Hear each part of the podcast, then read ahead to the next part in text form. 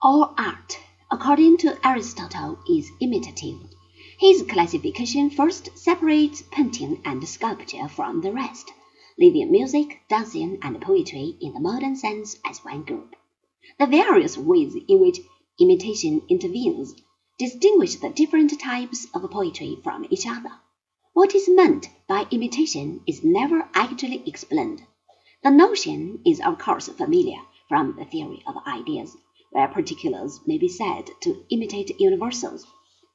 In Aristotle, imitation seems to imply an evoking, by artificial means, of sentiments that are like the real thing. The entire discussion seems to have been worked out with an eye on dramatic art, since it is in that field that the imitative principle is most naturally applied. This becomes even clearer when Aristotle goes on to speak of imitation of human action.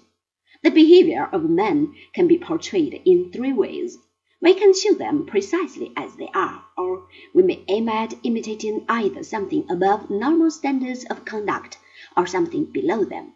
By this means, we can differentiate between tragedy and comedy.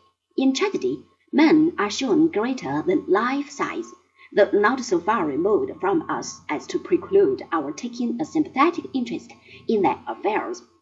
Comedy, on the other hand, shows men worse than they are, for it emphasizes the ridiculous side of life. The farcical element in human character is held to be a defect, though not a particularly harmful one. We note here a certain running together of artistic values with ethical ones. This is a bias that comes from the Republic, where artistic assessment is closely linked to social and ethical criteria.